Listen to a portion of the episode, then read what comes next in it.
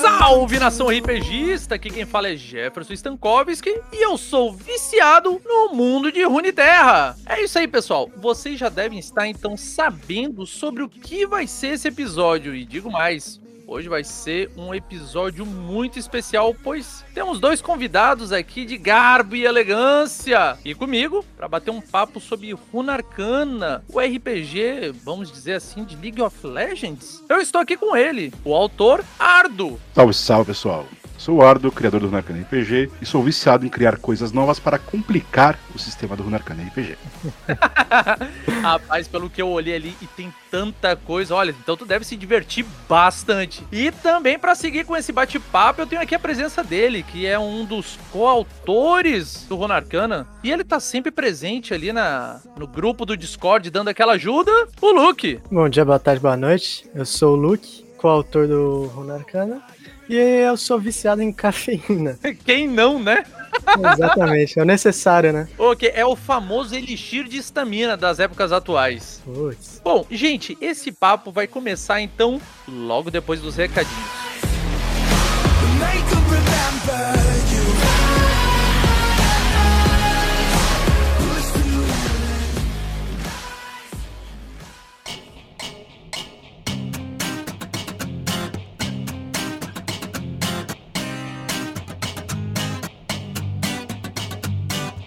Fala pessoal, tudo bem? Vou dar alguns recados rapidinho aqui para vocês. Como sempre, antes de mais nada, eu gostaria de agradecer a todos os meus padrinhos no PicPay. Vocês, olha, são os melhores. E se você quiser fazer parte também dessa guilda maravilhosa e quiser e puder me apoiar, seja um assinante aqui no PicPay pelo arroba DVPodcast. Como ainda não é um projeto autossustentável, toda ajuda que você puder me dar será muito mais do que bem-vinda. E meus agradecimentos vão para eles. Jorge do Anime Sphere, o melhor podcast de anime da podosfera. O Rodrigo Queijo Ferreira da Silva, o Thiago C. de Castro, grande Tiagão. Leandro Lisboa, que tá, olha, comigo desde os primórdios. Cássio Félix, Thiago Kesley, Roberta Mello, Rafael47, também conhecido como Rafael47 do RPG Next, outro podcast de RPG que é muito fera. Renan Facine Calça, Igor André Santos, Vinícius Watzel, outro gurpeiro, também do RPG Next, Iliana Lima e Ivan Lemos do Punta Talks, o melhor podcast automobilístico. E vamos lá, muito provavelmente quero também já antecipar para vocês que o próximo episódio, se nenhum imprevisto acontecer, será a one shot mais espetacular que eu já gravei para o Dado Viciado. Venham falando dela há um bom tempo, mas agora ela finalmente vai ao ar. E lembrando que vou precisar que vocês baixem antes de ouvir a one shot um documento com as traduções das músicas, pois como vai ser uma one shot musical, a música faz totalmente parte do cerne daquela one shot. E para vocês terem uma imersão total na one shot, vocês têm que entender o que a música está falando. Aqueles que não dominam o idioma da rainha, peço por gentileza baixem para ter total experiência nessa que para mim é a one shot mais espetacular que eu já produzi. Bom, trazendo aqui também atualizações sobre a Crônicas da Lua de Sangue, que está sendo narrado pelo meu amigo Thales Almeida. Ela está em edição, então dentro em breve ela vai vir aqui para degustação de vocês e olha, devo dizer que a crônica tá absurda. E vocês que já ouviram a Crônica Lua de Sangue, tá curtindo? Tá gostando? Manda uma mensagem, diz o que tá achando que o Thales adora receber esse tipo de mensagem. Tá bom? E lembrando, pessoal, que agora eu estou fazendo narrações profissionais. E se você gostaria de vivenciar a melhor experiência de RPG com seus amigos, não deixe de entrar em contato comigo e vamos fazer isso acontecer. Você pode ter noção do meu estilo de narração, dando uma olhadinha no trabalho que eu já faço aqui no Dado Viciado, olhando minhas one shots. Elas mostram a qualidade do serviço que eu estou lhe oferecendo, então não deixe de entrar em contato comigo pelo e-mail dadoviciadopodcast@gmail.com ou mensagens direto em qualquer rede social, Instagram, Twitter, Facebook. E falando nisso, não deixe de me seguir nas redes sociais, principalmente no Instagram, pois cara, eu tô ansioso para ter aquele arrasta para cima. E como eu sei que vocês não são pessoas ansiosas, eu vou fazer o seguinte: quando sair a próxima one shot, essa que eu citei logo anteriormente, eu vou fazer uma revelação nela, certo? De uma surpresa que está por vir. Então aguarde e confie. Agora, vamos todos para Summoner Rift.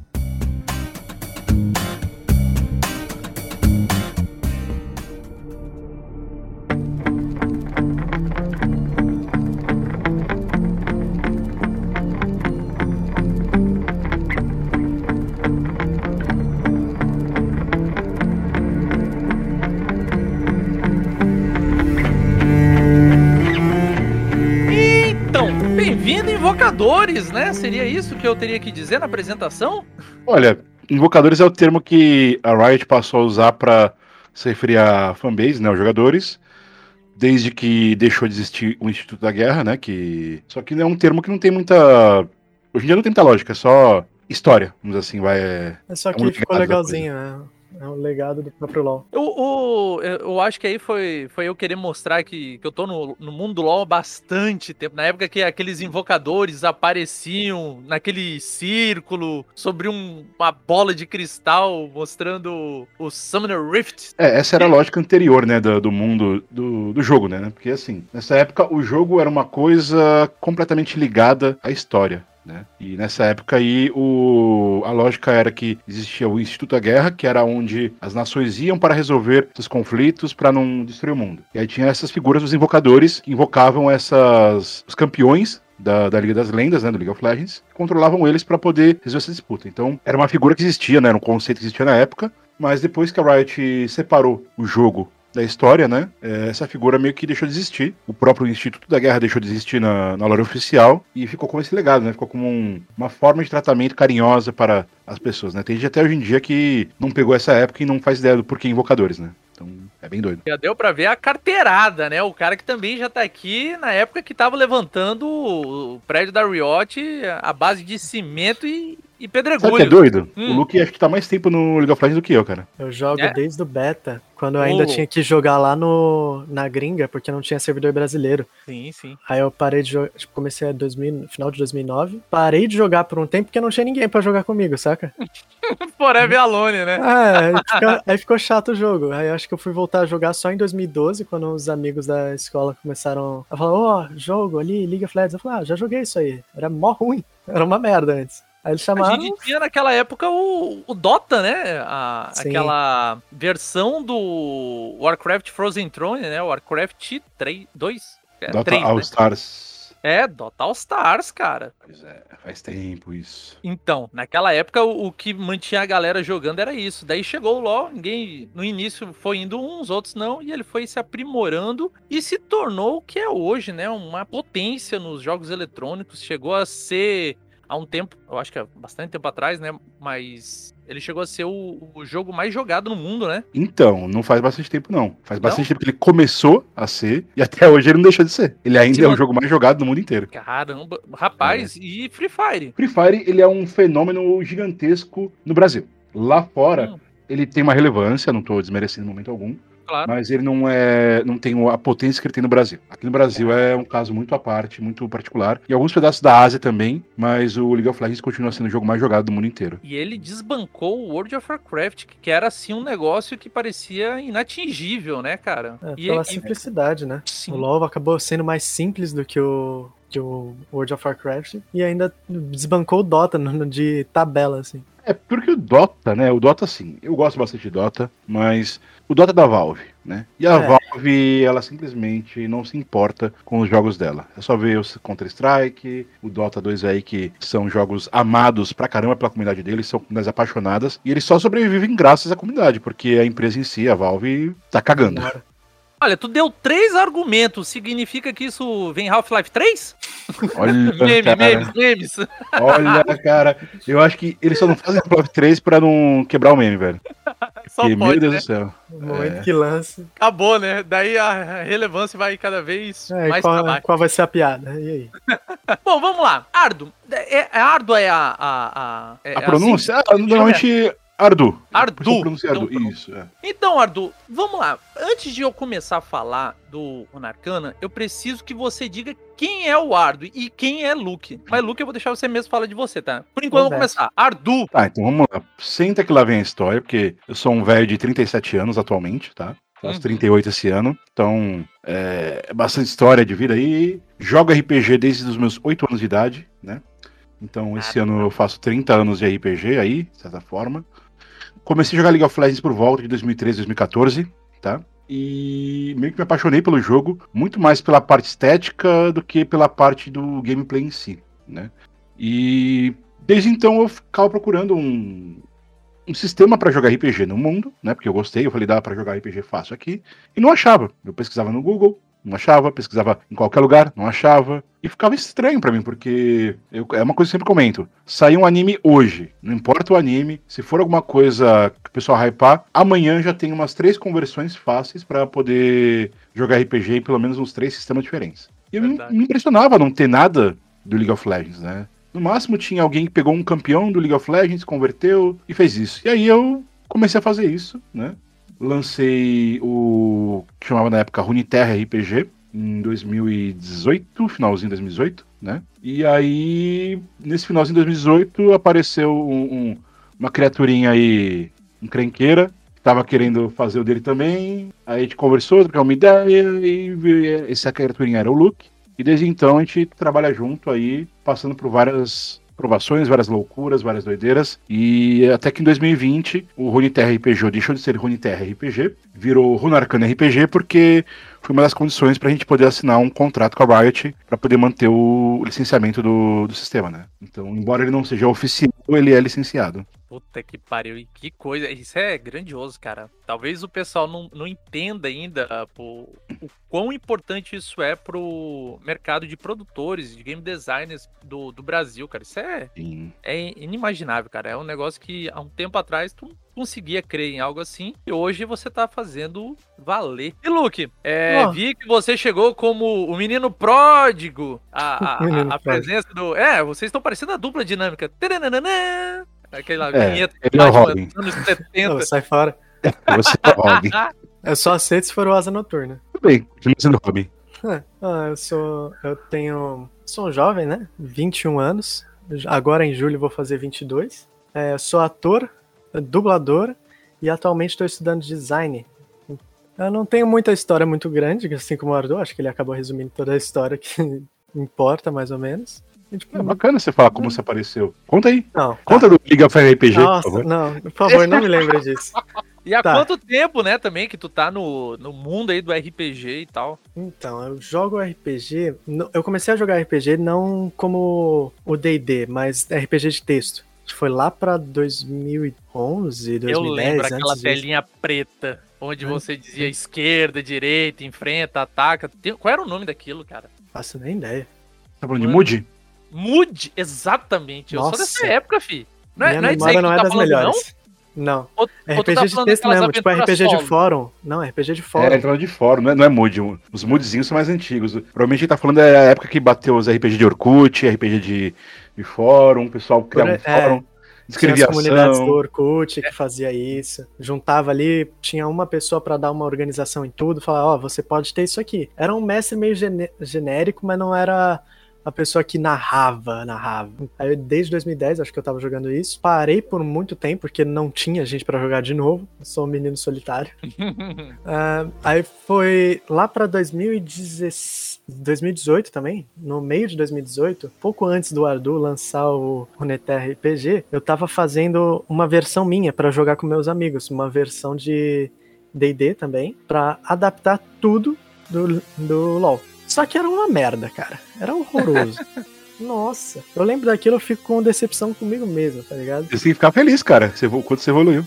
Não, é que você vê aquilo, é, o conteúdo ele não era, não fazia sentido, era uns negócios muito bizonho. Darkin era uma raça, Ascendente era uma raça. Tinha, tinha um- uma classe que era uma raça também, era os anjos, que na época fazia sentido. porque ainda não tinha o rework da Kayle e da Morgana. Verdade, anjo que era raça classe. Sim, você tinha. Como que era? Ela chegava até o nível 10, você era meio que um multiclasse forçado. Sim. Então, tipo, Mecânica bizonha. é. Cara, mas assim, ó, não, não, não se deprecie, porque, tipo, é, ninguém com- começa já da, da forma final, né? Tem aquele ditado, o primeiro passo é o mais difícil, então, é, dê um crédito a você, cara, porra. Ah, nem isso, foi bem fácil. Foi mais, ju- justamente ser difícil, fácil. foi começar comigo, foi me aturar. Nossa, essa aí é Jesus. Até hoje ele paga o preço disso, velho. O começo foi mais simples, agora que já era, lascou. Agora tem que aturar todo dia. Agora, vamos lá. Uma pergunta que me veio na mente depois de olhar o conteúdo que vocês fizeram, né, cara? Que é um negócio gigante. O, o, o livro tem 470 e vral, né? Nove páginas. páginas. Isso. É muita coisa. E daí eu fui olhar. é, eu tava fazendo a ficha que também vamos entrar nisso aqui sobre o quesito de complexidade. Aí o cara disse: Não, olha ali pelo, pelo Wikipedia. Cara, vocês têm um Wikipedia perfeito, todo arrumadinho. Cara, isso foi. Mano, quanto tempo vocês investiram pra fazer o que tem hoje? Até hoje, assim, vocês conseguem dar um chute? Olha, eu vou te falar uma coisa, ser bem honesto. Hum. 2019, 2020 e 2021, Até eu levo o Runarcana como basicamente meu trabalho 24/7. Tá? E Caralho. quando eu falo 24/7, é, tira as 8 horinhas de dormir aí, 6 às vezes, 4, dependendo do dia. Eu tô pensando nessa porcaria o dia inteiro. É, da hora que eu acordo até a hora que eu vou dormir. Na hora que eu vou sonhar, eu sonho em soluções pra isso, como resolver aquilo, o que fazer aqui. E. Mas, é, não sou, como eu falei, não sou sozinho, né? Uhum. Já desde 2019 apareceu o Luke, vamos colocar assim, para ser o co-criador. E desde 2020, conforme a gente criou a comunidade do Runarcana, ela começou a crescer de uma forma muito legal. Hoje em dia, ah, a gente tem uma comunidade muito bem fundamentada, muito bem estruturada de pessoas que ajudam e criam e mexem e estão lá fazendo o que precisa diariamente, né? Por exemplo, a própria Wiki, né? Era um projeto que eu tinha, mas como não tinha gente suficiente para fazer isso, eu deixei de lado. Até que apareceu o dois um, um cara que jogava, né? O Schosler. Ele jogava o Runarcana com os filhos dele, tá? É, e ele falou de fazer a Wiki. Eu falei, olha, fazer a Wiki eu consigo fazer, eu consigo instalar. O problema é que quem vai pegar, mexer ali, editar, tudo mais, colocar todo o conteúdo, é coisa pra caramba. E ele topou, né? Ele e os filhos dele toparam. E aí eles criaram todo o conteúdo dentro da Wiki, né? Eu instalei lá no nosso servidor, tudo mais. Eles editaram o conteúdo, inseriram o conteúdo. E aí saiu o- a Wiki, mas ela era uma coisa um pouquinho mais, assim, um pouquinho mais primitiva em relação àquela hoje em dia, porque ela era uma, um suporte só do sistema.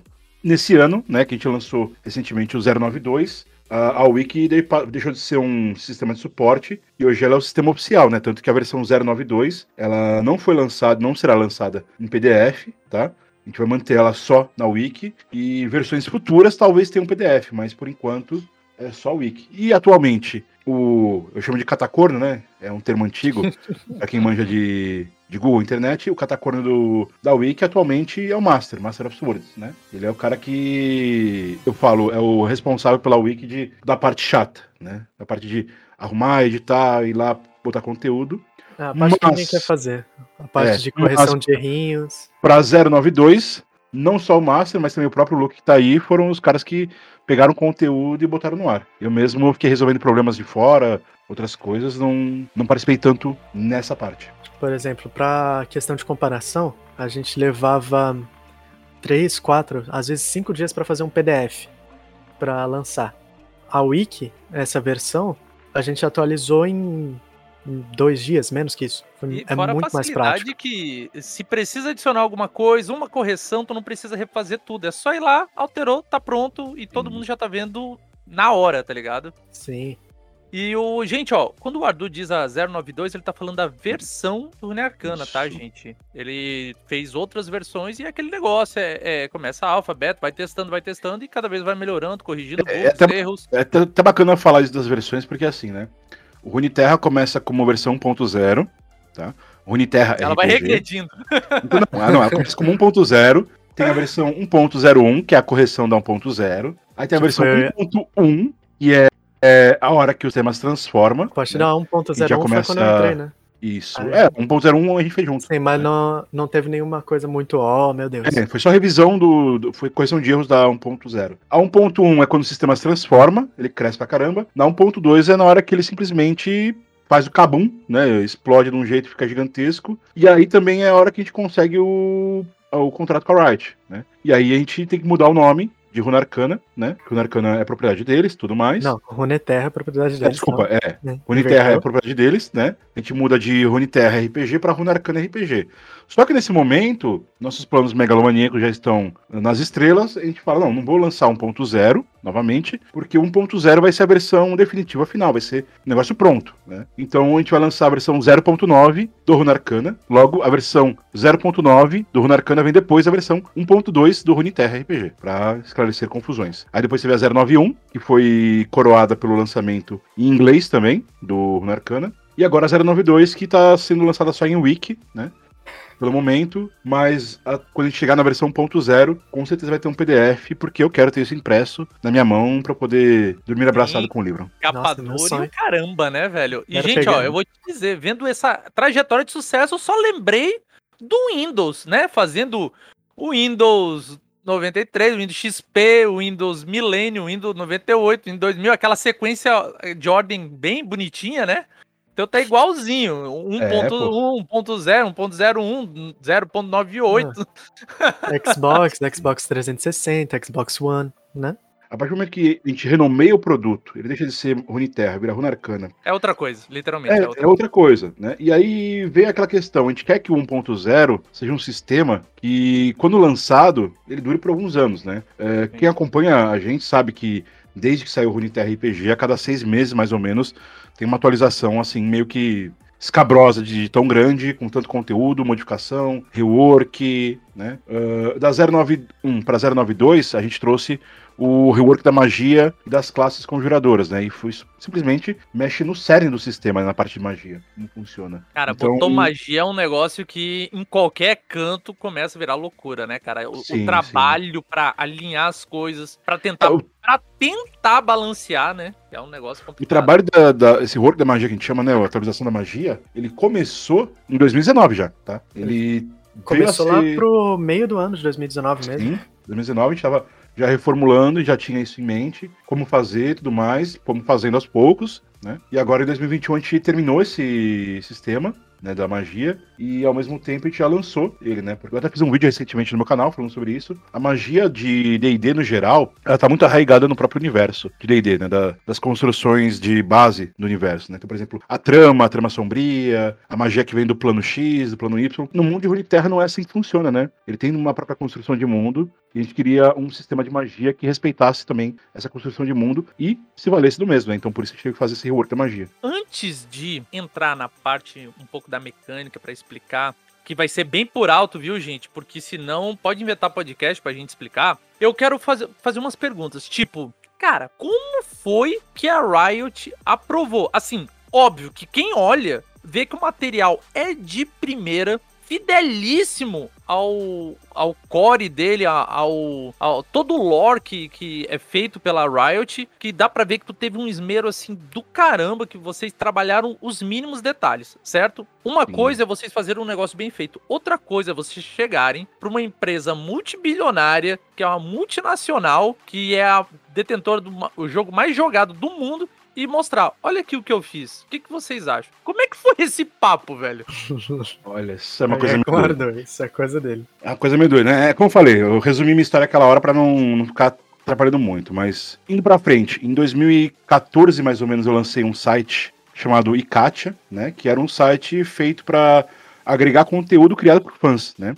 Especialmente fanfics, fanart. O legal é que, assim, é, foi eu me inserindo na comunidade do, do League of Legends, né? Que tava sendo construída aos poucos e tudo mais. Mas numa parte separada, né? Porque eu não tinha nada, nada a ver com competitivo. Era o pessoal que gostava da parte cultural do jogo, né? Tudo mais. E esse site, ele acabou me ajudando bastante, porque me deu projeção. Porque eu comecei primeiro fazendo só isso, né? Eu criava fanfics, escrevia fanfics, editava fanfic do pessoal que queria publicar, né? É, gerava todo um conteúdo em cima da lore do jogo. E esse trabalho, que era nunca foi remunerado, me levou a começar a escrever também sobre o competitivo de League of Legends e sobre o League of Legends no ponto de vista de um jogador, né? De um- do, da parte de Theorycraft, né? Estudar o- os updates e tudo mais. Esse processo acabou me pondo em contato com muita gente do, do meio de League of Legends, né? Eu passei a trabalhar também, após isso, na, na XLG, Extreme League, que era uma. Atualmente, não sei se ela existe ainda, mas era uma empresa, um, um site, né? De campeonatos e tudo mais. Comecei a trabalhar lá como jornalista, acabei me desenvolvendo um trabalho em cima disso. E quando eu comecei a criar conteúdo, né, é, no caso o, o Ikatia, a Riot lançou a Academia de Piltover. Né? A Academia de Piltover era na época um lugar que a Riot tinha um contato específico, os criadores de conteúdo, né? Foi bacana, porque durante o tempo que eu fiz parte da Academia de Piltover, eu consegui crescer muito, evoluir como criador de conteúdo, mas eu acabei saindo da academia porque depois eu entrei para trabalhar na parte competitiva do League of Legends, né? Eu trabalhei durante alguns meses na Kabum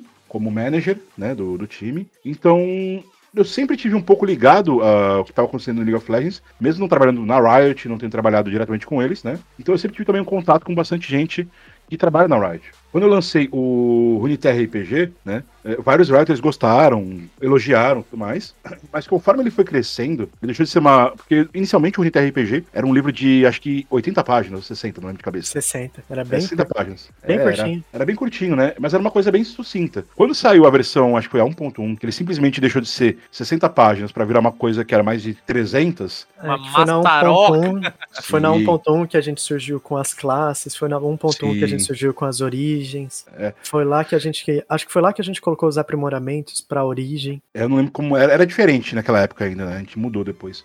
né? E eu tô com né, o arquivo de versões aberto aqui. Sei dizer o que que teve. E aí, nessa época, né, é, como eu já tinha um contato com o pessoal da Riot e tudo mais, eu comecei a conversar com o pessoal de vez em quando, né? Falar, olha só, bacana o projeto. Pra também tentar conseguir que a Riot ajudasse a divulgar, a fazer aparecer, né? Então, eles já sabiam da existência disso, né? eh, especialmente o escritório do Brasil. O Runarcano, ele, ele se vale tanto da OGL, que é a licença da Wizards, para poder utilizar o sistema D20, vamos dizer assim, né? Da quinta edição, quanto do Lenga-Lenga Jurídico. Então, como ele está trabalhando com duas propriedades intelectuais de duas empresas colossais ah, gratuita, né? Porque, porque o conteúdo até hoje ele não é pago, né? Ele é 100% gratuito, eh, sem gerar receita diretamente. E por três anos você pode explorar isso tranquilamente, sem preocupação se amanhã ou depois vai aparecer um produto que tira vocês do ar. Né? Porque em 2020 ainda, né, a Riot chegou a fazer uma parceria com o site Daily Beyond, né? Uhum. Eles estavam fazendo uma estratégia de alavancar a visibilidade do Legends of Runeterra. E aí ele foi lançada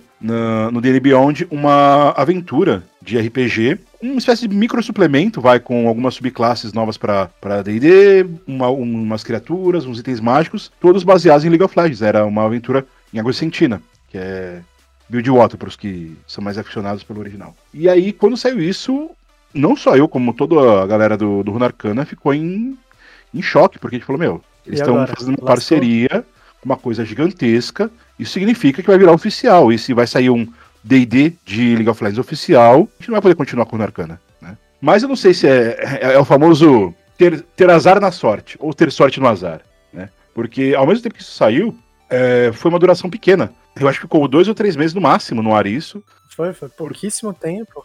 Chegou até a ser triste. Sim, sim. O motivo pelo qual ficou por tempo do ar nunca foi revelado, né? Agora, a gente Aí eu, eu que posso tenha dizer, sido- Ardo, eu posso dizer, Ardo, provavelmente eles olharam assim, não, o material do, do Rune Arcana é melhor, certo? Não Seria dá bom, pra seria bom. competir com o cara, então, não, deixa pra lá, foi mal, Isaac, vamos, vamos continuar nessa ideia aqui, vamos deixar com o Ardo mesmo, que tá, tá bom assim. É assim, eu tenho uma- um palpite, né? Que é bem simples. A Wizards, o principal produto dela até hoje, chama-se Magic the Gathering. né? É, Tig the Getter. que é um card game. E esse esse conteúdo tava promovendo o card game da Riot, que era o Legends of Runeterra, né? Então acho que eles viraram um ponto e falaram: "Ei, peraí, vocês estão facilitando a- o ingresso, a saída de gente que joga o nosso card game pro deles. Vamos É, parar a concorrência. Tava dando. É, tipo- Tava promovendo a concorrência. Toma aqui. Exatamente. Então acho que deve ter dado um BOzinho nesse sentido, mas aí depois saiu do ar esse conteúdo, né? Mas aí eu fiquei ficou um pouco mais tranquilo, que foi uma coisa bem temporária.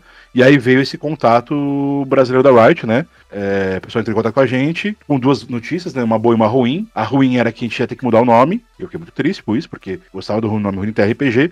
Mas a boa é que o conteúdo ia ser é, licenciado, né? Então, a notícia ruim simplesmente se desintegrou na mesma hora, porque mudar o nome mudava tranquilo. E, porra, licenciado pela Riot, muito obrigado. A notícia boa era tão boa que ofuscava Sim. a, a perda da ruim, né?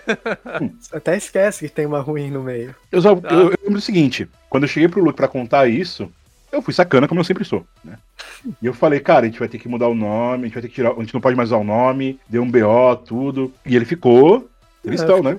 Não, eu fiquei de boaça, cara. O, Não, nome, pra, o nome pra mim era o de menos. Eu tava. Então você ficou tristão. Na hora você ficou tristão, porque. Eu tinha faço isso certeza que ia vir uma merda Apagando- muito grande, cara. Eu tinha certeza que ia ser uma merda agora, né. Ardu? Não, é- na moral, é porque o jeito que ele falou, o jeito que ele falou, parecia que vinha uma merda muito grande. Aí eu falei, mudar o nome? Ah, tá bom, mudar o nome. Eu falei, ó, tem uma notícia muito ruim que a gente vai ter que mudar o nome e tal. Da maneira que eu falei, ele se preparou pra uma notícia muito pior. Né? Sim, é, e pra mim, eu já tava ali. Não, porra, vamos ser processado, tá ligado? Eu preparei pra ele pra notícia o quão boa ela, ela era. Então, na hora que eu contei a boa, ele meio que tiltou. Ele começou a chorar e o caramba na hora, na calma. Foda, Foi, né? ah, quem chorou naquele dia, acho que fui eu, o Dante, a Mandy. Não, nem lembro mais, mas teve mais gente chorando Muita também. gente chorou hoje de felicidade, É porque. tetra! É, cara, porque assim, embora eu tenha começado sozinho lá em 2018 isso, em 2019 o Luke apareceu. No decorrer do, do Runarcana, a gente foi desenvolvendo uma comunidade muito bacana, um pessoal igual. Que, cara, eu vou falar pra você, a gente só não ganha pra trabalhar, mas a gente basicamente trabalha, porque eu sou chato a ponto de ser, tipo, patrão chato. Tipo, não entregou isso, pô, mas a data era tal, você prometeu pra tal dia, não vai entregar e tal, isso aqui. Eu sou chato, mas a gente trabalha com uma seriedade muito grande, com um profissionalismo Comprometimento, né, cara? Sim. Então, por mais que não seja um. Nossa, tá um- é um lucro gigantesco. É lucro, aliás, não tem lucro nenhum. É, uma, é um reconhecimento do trabalho, do esforço de todo mundo. E todo mundo que faz parte, nessa hora, fica. Vai em Ah, êxtase, né? Porque Uhum. é o reconhecimento do trabalho pela, pela empresa que a gente. É tudo cachorrinho, né? Eu sou Sim. cachorrinho. Não, não, não nego. Sei bem como é que é, cara. Eu produzo RPG aqui no Dado Viciado e, tipo, a gente ainda não paga as contas, mas estamos aqui por amor ao que a gente faz. E assim, Sim. Ardu, eu te dar uma dica. Tu deveria ter chegado assim, gente. Tem uma péssima notícia, cara. Falei com o pessoal da Riot e simplesmente acabou o Runeterra RPG, cara. Não, mas eu já fiz, eu fiz isso, a gente fez É, isso. A gente fez isso. A gente não só fez isso com Aí o depois, pessoal. depois que todo mundo ficar em choque. Então, agora é licenciado como Runarcana RPG. Ah, A É. gente fez isso em vídeo, cara. Eu fiz isso Cara, em não. live e em vídeo. link. Né, preciso a de gente link. pegou Preciso da- de link pro post. É, não tem no site. Na No site? Foi da versão 1.2 que a gente Pra tava 09. falando, que é a pra 1.21, que foi nesse meio tempo que teve o contrato, a gente ficou meio que brincando com isso. Tipo, será que vai acabar? Será que não vai? E no final a gente fez um vídeo, tipo, mega elaborado. Não tão bem feito, não tão bem produzido, mas, tipo, em que ele falava que era o fim do Runeterra RPG. Até botou um emotezinho da Zoe chorando, tristinha, botando uma lorezinha no- da história do, do Runeterra. Pô, acabou. a música sabe? do, do A Naruto música- de fundo, Não, né? a música era do Amumu, sabe? A Múmia Triste, Nossa, aquela música. Cara, meu Deus, colocou eu choro aquilo lá. aquele- Aí depois, no, no meio do vídeo, depois que a- some o logo do Runeterra RPG, o logo se reconstrói no logo do Runarcana. Caralho, brabo, brabo, brabo. E Eu começou o- nisso. Eu E detalhe, na época, a galera, a galera que acompanha, que gosta, a gente não mentiu em momento algum, né? Mas a gente deu uma, um- uma pancada no, no pessoal, o pessoal ficou, cara, acabou o Runeterra. Ponto. Não, Teve até. A gente até falou para os moderadores não falarem nada com ninguém no chat por um dia inteiro. Ninguém fala nada, um A. Ninguém falou um A por um dia todo. O povo tava todo desesperado. E aí eu chego na live e falo, não, gente, é o fim do Runeterra RPG, não, não é brincadeira, não é bait, tá? Porque não era bait, não era brincadeira, É, era verdade. a né? Solicitação da própria Riot e tal, né? Isso, a Riot entregou pra gente. Não vai ter mais Runeterra RPG, então... Mas pra explicar isso melhor, o Luke elaborou um vídeo e botei o vídeo na live, né? Então, mano, Cara, E aí tem vídeo a bem tristezinha. curtinho, um, um minuto e meio, eu acho. É um minuto e meio. nem lembro. Bem deve curtinho. Muito Eu mandei hora. você ali no, no PV, tipo, o lançamento. Foi Mas bom. uma trollagem bacana. Coloca- colocarei no, no, no post aqui pra quem quiser e estiver ouvindo aqui, dê uma olhada que a trollagem vale a pena. Ah, valeu. A galera, a galera tipo, ficou muito triste. A galera comentando depois. Na hora que vocês falaram que era o fim do Runeterra e vocês pô, botaram um vídeo, eu falei, não, pô, realmente é o fim, acabou. Não, não tem, cara. Eles, eles iam levar tão, tão longe uma brincadeira, né? E aí, que entra aqui é o Runarcana, eles, pô, tá, eles não estão mentindo, mas eles são dois desgraçados sacana que mexeram com meus sentimentos. Teve gente, foi muito engraçado a hora no chat da live. O povo comentando, muito triste. Tipo, não, aqueles emotes de, da tristeza. Choro de tristeza. Não, acabou. Tô no FF no chat. é, FF. É, Nossa. F, Foi né? muito bom, foi muito engraçado. Eu Bora. dava, quem, a gente que já sabia a notícia olhava pra cara do Ardu ao vivo ali, falava, pô, ele tava segurando o riso demais. Ele tá segurando. Eu tava segurando muito, porque a vontade era de começar a rir na hora. E a gente tava em êxtase de felicidade, né? Porque é, a notícia a gente. Eu passei pro pessoal, acho que foi em julho, né? A gente foi Foi. lançar o, o Narcana, eu acho que foi quase em dezembro. Não lembro, foi quase do Não, ano. a 91 foi lá pra dezembro, Isso. a, 9-0, a- 9-0. a 90 ela foi É. pra setembro ou outubro. É, então, foi na Outubro. 9-0 que a gente contou. É, dá até pra ver aqui, ó, 22 de outubro. Que era Isso. que o contrato ele ainda não tinha entrado em vigor, sabe? É, tinha que terminar, gente- tudo bonitinho e tal. Foi um contrato, eu tive que ir atrás de advogado e tudo mais pra poder assinar. Foi muito bacana. É o que eu falo, eu sou, eu sou, eu sou por agradecimento ao pessoal da Riot Brasil, porque proporcionou isso. Não tem nem como agradecer. Mas foi um processo um pouco longo e enquanto não, não tava ok, o sistema interno era ninguém fala nada. Todo Caramba. mundo controle, porque se um vazasse, estragava a notícia, né? estragava a surpresa. né? Era- E eu acho que o que, o que impactou mais a notícia de o povo achar que era real é que a gente ficou, tipo, semanas é, com, tipo, com pesar, porque a gente não sabia também o que ia acontecer. Falando em caos, tipo, putz, mano, e agora? Será que vai dar algum problema? O Ardu tá falando com a Riot. Será que vai a- sair um acordo? Será que vai ter que acabar? E a gente não falou nada. E a gente tava falando essas coisas ao, com o povo do chat. Então era muito Já. fácil de acreditar que ia dar merda. Claro, vocês plantando a sementinha da discórdia, né? Como não, né? E dessa, e nessa fase nem foi de propósito. Foi plantando a semente da discórdia. Realmente, quando saiu esse é, Aventuras e, é, em Águas Sombrias, né? Dark Dark Tides, né? Tides of Bridgewater. É, Dark Tides of Bridgewater, quando saiu isso, cara, eu fiquei em choque. A galera ficou em choque, porque eu falei, mano, acabou, né? Não tem o que fazer. A Riot tá com uma empresa colossal aí, os caras vão lançar junto, fazer uma parceria monstruosa, vai ter produto oficial. O Narcana, tchau. Eu falei, a parte, a única parte boa que eu vejo nisso é que eu vou ter um produto oficial pra jogar. Beleza. Mas fiquei muito triste. E o pessoal também ficou triste. E foi uma coisa legítima, não foi uma, uma coisa que a gente É. Coçou, foi que a gente. um, um bait de que propósito. é, mas como ficou nisso e não teve resolução disso, aí essa foi a sementezinha que a gente depois eu falei, opa, gente até hoje não resolveu, a gente não falou nada em público, então cala a boca todo mundo. A gente vai matar o Runeta RPG realmente e o Runarcana vai vir pra, E, tipo, pra tirar uma ondinha geral. e o que o Ardu falou, né? O povo não bota fé o quão longe a gente vai, né? A gente é meio maluco, é só olhar pelo sistema. Pegou pra É. fazer um, um vídeo que era uma piada. Ficou um bagulho sério. Era uma puta piada elaborada. Agora, aproveitando pra falar do sistema, tenho algumas coisas pra falar aqui. Pra começar, cara, eu sei que foi feito pelo. É baseado no SRD do do D&D quinta edição. Isso. E, cara, meu Deus, pés. O que me lasca é esses pés ao invés de metros aqui no, no sistema.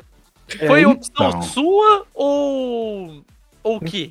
Então, é, a questão dos pés é a questão de simplicidade. Se você for parar pra pensar, é mais fácil você fazer distância de 5 em 5 do que 1,5 em 1,5. 5, 10, 15, 20. É mais simples para as pessoas pensarem. Então, sabe o que, que eu tava pensando? Óbvio, né? Eu sei que tava, era em D&D, mas eu fiquei pensando, poxa, já que eles estão tratando tudo como pés, e normalmente é só dividir por 5 que tu dá um metro, né? Aí o que que acontece? Será que eles não estão usando, ao invés de quadradinhos, hexágonos, que tem até uma maior mobilidade, emularia melhor, talvez até um movimento do, do campeão e tal, mas não, né? É, literalmente é, é quadradinhos, né? Que, É, eu é vou explicar o real motivo disso, tá? Ah, enquanto o Runita RPG, ele tinha sido feito em metros, né? Sim. Acho que na versão 1.01 Acho que não. passou a ser pé. Passou Não, a não, ser pés. 1.1 mesmo. Não, 1.1. É, não, deixa 1.1. esse metro. É, por que, que foi isso? Porque estava para ser lançado a versão é, traduzida oficial do D&D, quinta edição, né? E a gente tinha informação de que ia ser em PES. A versão que ia sair em português, que saiu para Galápagos, né? Ia sair em PES. E, cara, é muito mais complicado você trazer galera do, do quinta edição pro sistema se você transforma em metros. Porque o pessoal tá acostumado já com fit. Ah, quanto, essa magia, ah, 300 feet, 320 feet. É muito mais prático. Então a gente chegou no momento onde a gente olhou e falou assim: olha, por facilidade e, e para ficar em conformidade com o material oficial que já existe, que aliás que vai ser lançado, vamos manter em pés, né? E também tem a parte mais prática, que é o próprio sistema inteiro é desenhado dentro de PES. Ah, os alcances de magia, alcance de tudo. Tanto que quando o pessoal converte de PES para metros, tem umas magias que tem uns alcances que você fica, hã? Como É, assim? Por exemplo, chega num ponto na conversão de pés para metros que tem 20 metros. Só que na conversão direta isso não seria, porque é de 1,5 para 1,5. Não tem Uhum. como chegar no 20. Mas Sim. tem magia que é 20 metros. E a gente, por facilidade, por praticidade, né? Porque é um sistema já testado, a gente manteve os pés e segue baile, assim, que pra gente é nesse sentido, não, não foi pra gente, ah, não queremos ser por isso, não, é porque por facilidade mesmo, né? Porque É. muita coisa que veio do SRD era em pés, a gente manteve em pés e ficou mais prático. Certíssimo. Tem até um Ah. negócio do SRD que tem muito erro no SRD. Aí muito erro do SRD veio pra cá. Agora deixa eu te perguntar uma coisa. Como é que vocês fazem quando lançam um campeão novo? Porque assim, a Riot também, fora skin, uma coisa que ela faz lançar bastante é campeão. Uhum. Atualmente a gente tá com quantos campeões no, no League of Legends? Alguém sabe? 150. 150. Cravado? 151, eu acho. Eu acho que Isso. lan- lançou mais um esses tempos aí, a gente até esquece. Não, não com, com o Viego, com a Gwen, que foi o último, é 150, fechou. Dá pra até. Deixa eu olhar aqui, a gente tem um arquivo pra isso. Então, o processo é bem simples, na verdade. Quando a gente começou a criar as classes e as origens do Runa Arcana, é, primeiramente, como todas as classes da quinta edição, elas têm uma temática muito voltada para a própria é, imagética dos mundos de D&D, né? É, Forgotten Realms, Mistara, Dark Sun, for- é, sei lá, qualquer mundo de D&D, é, alguns componentes dessas classes não fazem muito sentido fora desses mundos, né? Como, por Uhum. exemplo, o druida. O druida em si, ele já não faz muito sentido nenhum em, em Runeterra. Então, quando a gente começou a fazer as classes pro Runa Arcana, como eu falei, a nossa, nossa prioridade era que a temática fosse toda ligada ao League of Legends no geral, a gente criou modelos mais universais, né? Não foi assim, ah, o que esse campeão faz? Então vamos criar uma classe para esse campeão. Não, a gente foi universalizando, por exemplo, campeões que fazem tal né? coisa. Ah, os campeões que são, por exemplo, que atiram com, com arco e flecha, tal, tal, tal. Tá, eles precisam de uma classe separada para cada um deles? Não, não precisa. Então as classes elas já foram construídas pensando numa visão mais universalista, mais abrangente. Então quando sai um campeão novo, a primeira coisa que a gente faz é analisar o que o campeão faz dentro de jogo e o que o campeão é na lore dele, né, na história dele. Uhum. Porque muitos aspectos que a gente tem que se- deixar separados são os aspectos que são puramente de um MOBA, né? Por exemplo, o League of Legends tem uma mecânica chamada velocidade de ataque. Uhum. Como você transplanta isso para um sistema de RPG baseado em turnos, no qual você, se você aumentar a velocidade de ataque, ali você está simplesmente criando uns monstrinhos, né? É, o seria jogo. dar um ataque extra. Pô, ataque Exatamente. extra e é demais, né? Então o que acontece? A, a maneira de fazer isso é jogo pro MOBA é velocidade de ataque. Pro jogo em RPG de mesa é dano de ataque ou mais um no acerto, né? Então tem algumas conversões que são feitas. Então uma vez que saiu o campeão, a gente vê o que ele faz, separa o que ele faz dentro do jogo, o que ele faz dentro da lore dele, que, por exemplo, o campeão um campeão bem simples para explicar isso. O Singed, né? O pessoal conhece o Singed. O Singed dentro da lore do jogo, ele é um cientista é, maluco que cria um monte de coisa e acabou. No jogo, ele é um cara que sai andando pelo mapa atacando uma fumacinha tóxica, né? Cara, no RPG não funciona isso, porque você fala, pô, eu não vou entrar na área da fumaça, acabou, né? Então, tem uma diferença do que é pra mesa e do que é do jogo. Então, a gente faz a separação. Uma vez que a gente fez essa separação, a gente vai primeiro encaixar, bu- buscar encaixar o máximo no que já existe, no que já tá criado, que já foi construído. Então, a gente vai olhar, ah, a classe. A classe encaixa muito nessa classe. Ah, mas falta, talvez, tal característica. E a gente analisa o que é característica de classe que falta, ou o que é característica que pode ser suprida com as runas, que é o sistema acessório, né? Ou talvez com aprimoramentos, é, heranças, magia, né? Então a gente faz essa análise e com base nisso, até hoje, desde que a gente lançou o Runa Arcana, o, o 0.9, eu tenho assim em mente isso, todos os campeões que saíram, se eles não se encaixavam perfeitamente no que já existe, a necessidade de criação foi muito mínima. Isso me levanta uma outra dúvida. Beleza, vocês criaram ali é, o que a gente chama de das runas, né? Que, que geram a- algumas habilidades, né? Pra a pessoa combater e tal, né? Que são baseados no, nos personagens, né? Nos campeões de League of Legends. E agora me diz uma coisa: e quando ocorre um rework do personagem e aquela habilidade simplesmente deixa de existir no jogo? Por exemplo, ela se mantém no Rune Arcana? Já aconteceu, na verdade. Já teve um rework que a habilidade se manteve, tem uma passiva de algum campeão antigo no Rune Arcano, não vou lembrar qual é. Mas que a gente acabou criando uma nova e deixou aquela antiga, porque querendo ou não, ela era uma habilidade que já foi viável dentro do League of Legends. Então, Uhum. Qual, por que a gente tiraria isso do RPG que daria uma versatilidade maior para personagem? Um- uma capacidade de adap não adaptação, é Uma questão de personalização, escolha. É, personalização. Uma personalização maior para os jogadores. Não faz sentido você querer tirar isso, que é uma mecânica já, que já tá feita, só porque o campeão não faz mais.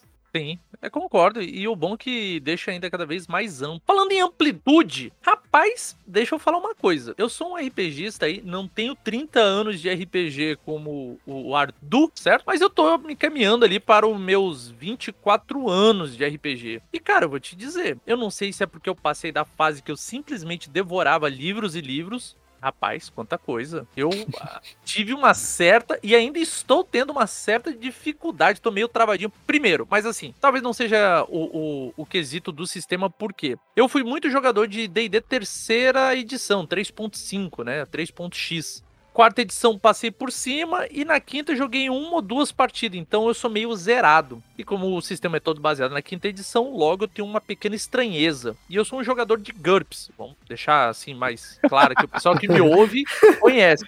Gente, o pessoal fala o seguinte: ai, ah, porque GURPS é complicado. Meu querido. GURPS é complicado, cara. Tenta fazer uma ficha aqui do, do Rune Arcana. Eu tô passando uma dificuldade. É porque é tantas opções, é tanta coisa, que se tu não for muito certeiro no que tu quer, tu se perde, porque é muita coisa, cara. É muita coisa. Me diz uma coisa, você é isso é de quem tá começando agora e tipo tá tendo esse primeiro estranhamento? Ou na visão de vocês vocês acham não é realmente um pouquinho trabalhoso fazer a ficha, mas ou não, é simplesmente fácil tu que é meio burro e ainda não sabe, como é que é? Olha, eu vou ser sincero com você, 200 mil por cento é complicado propositalmente. Tá? Caraca! O Rune Arcana ele é baseado na quinta edição, mas ele tem muitos acréscimos, muitos desenvolvimentos que bebem da 3.x, algumas coisas da 4.0 e inclusive GURPS. do GURPS. eu comecei jogando RPG com GURPS, cara, então ele tá no meu, meu DNA. Fazendo um high five virtual contigo. Ele, ele tá no meu DNA, saca? Então, eu joguei muito GURPS, eu conheço GURPS pra caramba, ao menos até acho que a quarta edição, depois eu parei um pouco, não tem mais nem. Não sei como, como tá, mas. Estamos é, na quarta ainda. É, tá na quarta ainda. Então, o, o conceito do GURPS de ser um sistema genérico que aborda tudo, né? Que você pode fazer qualquer coisa dentro do sistema, me agrada muito ainda. Eu gosto de um sistema como o D&D, que ele é mais aplicado, mais voltado a um determinado nicho, a um determinado, é, uma determinada estrutura de jogo, mas eu acho que mesmo sendo muito nichado, existe espaço para você ampliar o sistema a ponto dele poder ser genérico para algumas coisas, né? Então, através da versatilidade que a gente consegue encontrar no Arcana, e vem, como eu disse, um pouquinho do 3,5, do 3.0, um pouquinho do 4.0, uma gotinha outra de Pathfinder, assim, né? Do Pathfinder 1.0, o 2.0 nem cheguei a ler. Então, a gente procura fazer com que o sistema não é que ele seja complicado, e faz com que ele seja é, muito completo, porque essa foi a minha principal crítica à quinta edição. A quinta edição eu gosto muito dela ser concisa, ser simples, ser sucinta. A parte problemática é que eu costumo dizer isso. Se você pegar uma planilha de um guerreiro de terceiro nível, de duas mesas completamente diferentes, a ficha vai ser basicamente 99% igual. Né? Não vai ter nada de diferença, os personagens vão ser muito parecidos, e a parte de otimização e personalização é quase nula na quinta edição. Né? E isso me incomoda desde o começo. Então, uh, o quinta edição ele vai para uma via de facilitar ao máximo, né? que eu gosto até um certo ponto, mas eu acho que ela, ela é falha no sentido de que RPG não é feito para ser uma coisa tão fácil, é, encostou, jogou, acabou, próximo. Ele não é um jogo nenhum uma partida de Fortnite, uma partida de Free Fire. Né? O RPG ainda, eu ainda vejo ele, no geral, como uma partida de World of Warcraft. Você vai fazer uma raid, você vai fazer preparação, você vai juntar a galera, vai ter discussão, vai passar os papéis, cada um vai fazer, vai chegar na hora, vai fazer, né? E ou seja, isso vão horas. Então eu gosto até um pouco do da parte assim mais fast food que o RPG virou, que eu acho que abre muito espaço, muitas oportunidades para o pessoal jogar, mas eventualmente todo RPG que é fast food, eu vejo que uma hora ele não supre as necessidades de quem quer ir mais a fundo. Tá? Então, um RPG que ele é muito simples e sucinto, ele vai facilitar jogos, vai facilitar que você crie mesas rápidas, mas dificilmente você vai jogar 10 sessões daquele sistema. Porque muitas vezes você. A profundidade dele é tão pequena que em, em duas, três sessões você explorou tudo e não tem novidade. Então, ok, RPG não é só sistema, é a parte de história, muitas vezes que é o mais importante, concordo. Mas quando a parte da história é boa e o sistema ainda também permite você complexidades, personalização e cada vez mais coisas a se explorar, eu acho que acaba sendo um convite bacana para o pessoal que, que gosta de RPG a não se contentar com uma coisa tão simples e tão direta, de certa forma. Acho que é legal ter profundidade e um nível de personalização que te procura ter no Arcana. Então eu costumo responder isso quando falam, pô, ele é complicado. Eu falo, bem, eu concordo que ele é um pouquinho complicado, mas mais que complicado, ele é complexo, ele, ele é estruturado, ele tem muitas coisas, porque uhum. elas permitem você personalizar de maneira assim absurda o personagem. Mas, obviamente, isso tem o seu, seu preço, né? O, o seu ônus. Mas é como eu gosto de fazer, sempre que me perguntam isso, eu falo, isso não é um defeito, ao meu ver? Isso é, na verdade, um foco, um objetivo que a gente tem. É uma característica. E eu tô contigo nisso, é o que eu ia falar, porque eu puxei essa pergunta, mas justamente para dar uma opinião sobre, sobre isso, porque assim, é, quem me conhece aqui de, do meu podcast sabe que parece que eu tenho uma resgazinha com D&D, certo? De certa forma, o porquê que eu gostava tanto da 3.5? Devido à quantidade de suplementos e o estilo de sistema que ele era, ele comportava você fazer um zilhão de personagens diferentes, certo? E à medida que foi mudando de versão para quarta edição e para quinta, eu vi que o negócio engessou. Por mais Sim. que você tente dar uma diferença, realmente é aquele negócio. Cara, eu tô tendo uma dificuldade, eu tô me batendo pra, fazer a ficha e tal. É porque também, assim, eu, eu leio bastante do, do, do, sistema e leio bastante da lore, eu fico intercalando. Eu era pra ficar mais no sistema. Mas, gente, eu vou dar a minha opinião. Vocês aqui me acompanham, o dado viciado, eu vou dizer. Cara, é complicado? É. Mas ele continua me dando aquele gostinho de, cara, eu posso fazer o que eu quiser, porque, tipo, é tão amplo, é tão amplo que temo a dizer assim que, que é quase um sistema genérico. Ele não é, tá? Ele não é genérico, mas ele é tão amplo que ele abrange você fazer qualquer coisa. Você pode fazer um ninja robô que ataca a distância ou que conjura magia. Cara, é um negócio incrível usando toda a lore do League of Legends. Então, cara, ele me cativou de um jeito. E assim, ah, mas é difícil de fazer.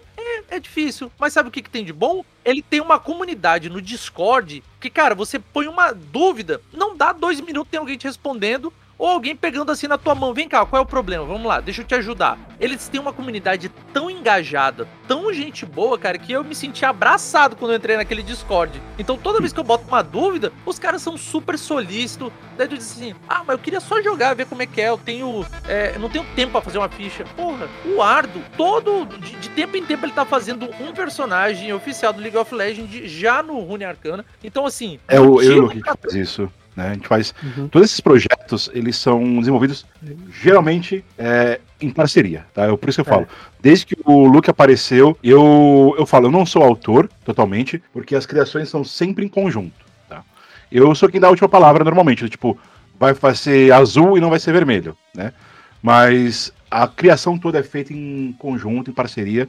O próprio Folho, que esse projeto está falando, a gente lança os campeões, é, quem mais faz coisa dentro dele é o Luke. Tá? O Luke então... acaba sendo quem mais cria os personagens em si. Em alguns aspectos eu falo, não, isso aqui tá errado, vamos por assim, um assado, ou Sim. prefiro desse jeito, mas no geral quem acaba fazendo mais é o Luke. Perfeita Folha, correção. Pra mim é um negócio muito prático, porque eu tenho muita facilidade com o sistema no geral. Tipo, eu sei o que cada personagem tem que ter e o que ele tem que ter por nível. Tipo, já de cabeça, já meio que decorado. Tipo, em vez de ficar olhando ah, isso aqui eu tenho que olhar lá, isso aqui é aqui. Tipo, será que ele encaixa com alguma coisa dali? Não, eu sei exatamente onde que eu tenho que ir, o que, que eu tenho que buscar, o que, que ele tem que ter. Ele tá faltando tal habilidade, isso aqui a gente não tem no sistema, e então a gente tem que criar para ele. Então, tipo, aí nessas partes que tem mais criação de alguma coisa nova, aí a gente trabalha mais em conjunto, mas em geral, por já ter uma mentalidade do sistema, o que a gente precisa, a gente já vou mais certeiro. Sim, e fazer um parênteses aqui, você falou da comunidade, cara. É, o meu primeiro orgulho, né, pessoal, é de ter conseguido fazer o sistema receber licenciamento da Riot, obviamente. Mas o meu maior orgulho até agora tem sido a comunidade do Runarcana. Tá? Uhum. É uma comunidade simplesmente maravilhosa no sentido de ser é, inclusiva, tá? É, eu até costumo dizer que ela tem por base o respeito e a inclusão das pessoas. Então, pessoas preconceituosas não são bem-vindas, né? E são expelidas. A gente não tem espaço para isso, a gente não quer gente assim lá. E se a pessoa entra com a mentalidade do respeito, ela simplesmente vai ser abraçada, vai ter espaço para ela, vai ter gente disposta a ajudar como você diz, pegar na mão, às vezes, e, vamos lá, vou te guiar passo a passo, ó, isso, isso, isso, porque o sistema, é, isso é, esse é um parâmetro inicial desde que ele foi feito, ele é feito de fãs para fãs, tá? Então, a comunidade, como ela se desenvolveu, é, eu fico muito feliz de ouvir isso de você, porque sempre foi uma preocupação minha de que a comunidade fosse uma comunidade não tóxica, né? Uma comunidade inclusiva e que se auto-apoiasse, né? Porque não é um sistema que tem uma empresa gerando e você está só consumindo. Não, cara, você está produzindo alguma coisa, teve uma ideia, você pode colar lá com a gente, conversar. Às vezes você vai trazer uma ideia que vai funcionar, às vezes vai ser uma ideia que vai encaixar com uma coisa que a gente está fazendo, ou às vezes você vai trazer uma coisa que a gente nem pensou e de repente pode virar parte oficial do sistema. Né? A gente tem uma publicação que rola quase mensalmente, chamada Cofre Relicário, no qual a gente publica a criação da galera, da comunidade. Né? E já aconteceu algumas vezes de conteúdo criado nesse cofre relicário, né, que o pessoal da comunidade, se tornar oficial. Né? Então, para mim, assim, é muito gratificante tipo, ouvir isso da, da comunidade, até porque, como eu não tenho mais assim tanto tempo de ficar o tempo todo lá respondendo tudo, é, eu vejo que o trabalho que a gente faz em cima disso é, se paga, porque a comunidade é uma comunidade bacana, uma comunidade inclusiva, como eu disse, e solista né, em ajudar, porque um sistema que a comunidade seja tóxica não vai para frente. Né? E eu, como eu vim dos anos 90, do RPG, no qual você não tinha um livro de RPG, você tinha talvez é, um Xerox de Xerox do Xerox de um livro. A gente veio da e, geração Xerox, exatamente. Sim, e tinha o cara que tinha um monte de livro, que era o Playboyzinho, e ele se achava o senhor da, da cocada preta porque ele era o único que tinha. Cara, o Runa Arcana, ele é justamente contrário nesse sentido. Ele é totalmente aberto, totalmente livre. Qualquer um pode baixar todo o conteúdo, ler todo o conteúdo. Então, não tem senhores da razão nisso, né? As pessoas se ajudam. Então, como não tem essa dinâmica de, ah, eu sou mestre sem mais do que você, porque eu tenho mais livros que você, isso acaba criando uma normalização né, da, dessa relação e acaba quebrando um pouco essa, esse paradigma de que o mestre é o senhor, o reduto do conhecimento. Não, cara. O mestre, é como eu costumo dizer, ele é o cara que está tentando se divertir, mestrando uma história, contando uma história, e fazendo com que pessoas que estão jogando essa história estejam se divertindo também. Né? Então quebra um pouco disso, que eu vivi muito isso nos anos 90, anos 2000, começo dos anos 10, né? E, pô, um livro era caríssimo. Você ter um livro era legal, beleza, tinha um livro básico. Mas aí saiu três, quatro livros no ano que, porra, você falava, não tenho dinheiro para comprar isso. Mas aquele cara tinha, e aí ele negava o acesso à informação porque conhecimento é poder, e ele queria ser o, o tchananã da coisa, né? Então, eu acho que no Runarcana, a comunidade, como ela entende que não existe espaço para um um mandão, né, do tipo, ah, eu sou o único cara que sabe disso, ela se sente mais livre, se sente mais à vontade. Então eu fico muito feliz de ouvir você comentar isso, porque mostra que o trabalho que a gente faz com a comunidade, que é um trabalho que existe desde o começo, ele só está dando resultados positivos. Inclusive, lá no começo, é, era a gente mesmo que ficava interagindo com a comunidade para gerar um Discord. Só que aí a comunidade foi crescendo por si própria e o povo começou a se ajudar. Porque a gente mesmo já estava lá ajudando os outros. Aí isso deu espaço para que a gente pudesse focar mais no livro e menos na comunidade. Apesar de a gente ainda focar bastante na comunidade. Inclusive, falando dela, do cofre relicário que você comentou, é, nessa versão tem o, o, martelo do Jace, que quem fez ele foi um, uma das pessoas do Discord. Foi uma das publicações do cofre relicário. Tem outras coisas também que saíram lá que foram é, parar nas outras versões. Por exemplo, teve o, o antes era Rito da Lua. O Rito da Lua surgiu primeiro no cofre relicário. Era uma adaptação de uma outra pessoa do, da comunidade. Eu dei uma ajuda para a pessoa para ela, ela desenvolver o conteúdo e, e acabou saindo como oficial. Tem outras coisas ainda que vão sair, que já saem em cofre relicário, só que ainda não tem espaço no livro principal. Ele vai ter futuramente. Então é muito bacana, porque a comunidade ela atua de maneira participativa nisso, né? Ah, significa que amanhã vai aparecer um cara vai falar, quero refazer o sistema todo do zero. E vou aceitar? Não, nem a pau, né? Mas o cara trouxer umas ideias boas e ele for uma pessoa que põe a mão na massa, que faz, que não. Porque assim, eu vou falar pra você, o Runarcana tem defeitos? Tem vários. Tem falhas? Muitas. Mas apontar falha e defeito é muito fácil.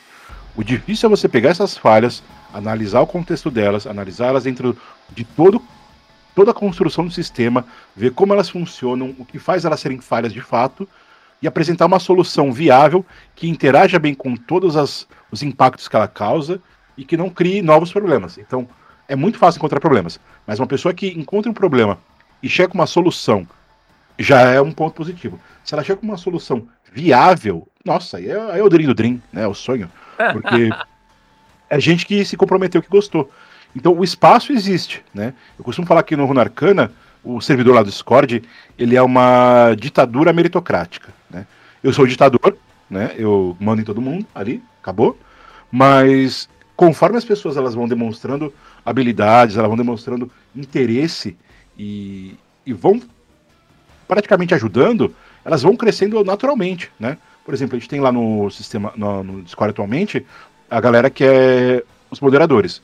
Os moderadores, nenhum deles eu conhecia antes do look, todos eles vieram depois do look, e foi assim, é gente que entrava, perguntava uma coisa, a gente respondia, daqui a pouco colava uma outra pessoa. Alguém fazia uma pergunta, essa pessoa, ela já sabia, ela respondia. Então, o pessoal foi tomando para si, né, uma maneira legítima e natural, a tarefa de vamos trabalhar para fazer com que essa comunidade se desenvolva, para esclarecer as pessoas, para trazer novos jogadores, né? Tanto que assim, o Runarcana atualmente, ele tem vários projetos que rolam em paralelo por pessoas diferentes, né? E todas elas têm autonomia de trabalhar nisso, né? A gente procura ter uma centralização de planejamento para não ser um tropeçando no outro, mas no geral as pessoas elas têm assim, ah, quero fazer tal coisa. Primeira coisa que eu falo é, beleza, já fez? Não, então faz, depois me mostra. Mostrou? Legal, vamos desenvolver isso, vamos. Aí eu pego, ou eu vou pegar pessoalmente para fazer isso, ou o Luke vai pegar pessoalmente, ou vou, a gente vai designar alguém que esteja mais ligado ao, ao núcleo né, do Runarcana, para poder pegar aquele, aquela ideia, desenvolver e trazer ela mais para próximo do sistema, ou trazer ela de uma forma mais é, condizente com o que a gente tem de ideologia do, do sistema no geral, e, cara, isso tem crescido, né? Como eu disse, o Master, né, que é o cara que atualmente cuida da Wiki, ele era um cara que jogava lá normalmente, né? Começou a ter contato com o pessoal, e a coisa é. Eu sei que parece chover no molhado, mas é como se fosse uma família mesmo. Porque diariamente a gente tá lá conversando, tem briga, tem momentos de consideração tudo mais. E a gente se importa não só um com o outro, mas com o que está sendo desenvolvido ali. Então tem hora, por exemplo, que o Luke o Luke ele tem que me aturar às vezes, cara, que eu sou um porre. Mas o que acontece? Ele para e pensa, não, pô, é pelo sistema. Deixa ele ser esse velho chato falar as groselhas dele. Daqui a pouco passou e pronto. Já eu também, assim, tem hora que eu fico puto da vida com o Luke, ele some, faz as coisas dele, mas em prol do sistema, em prol do que a gente construiu, a gente consegue relevar bastante coisa. Né? Então, é, essa comunidade é uma coisa muito bacana e ela é totalmente orgânica, não foi uma coisa que a gente buscou construir vamos caçar gente, vamos ativamente. A gente até lançou umas iniciativas, tipo, precisamos de gente para trabalhar aqui, cola aí, mas nunca foi uma coisa que a gente ficou fazendo recrutamento. Todo mundo que está lá atualmente no Runarcana, no Discord, atuando de alguma forma em moderação, como staff no geral, é alguém que em algum momento colou, é, pediu alguma coisa, perguntou alguma coisa, em outro momento se ofereceu para ajudar para fazer alguma coisa, ou começou a fazer uma coisa por iniciativa própria. E aí, pô, você faz o bagulho bem, quer vir fazer com a gente? Pô, bora. E pronto. Então, é uma coisa muito orgânica, é muito legal isso. Então, de novo, esse parênteses gigantesco aqui sobre comunidade. É, eu fico muito feliz de saber que a comunidade te ajuda desse jeito, porque eu sei que não é só com você. Eu sei que é com todo mundo que cola lá. E isso faz o sistema estar crescendo cada vez mais, né? Do, uhum. A comunidade em si, né? Porque o sistema é só uma peça dentro da comunidade, né? Isso mesmo. E, gente, ó, eu vou deixar o link dessa comunidade maravilhosa aqui na, no post. Então, clicou, você vai ser redirecionado diretamente.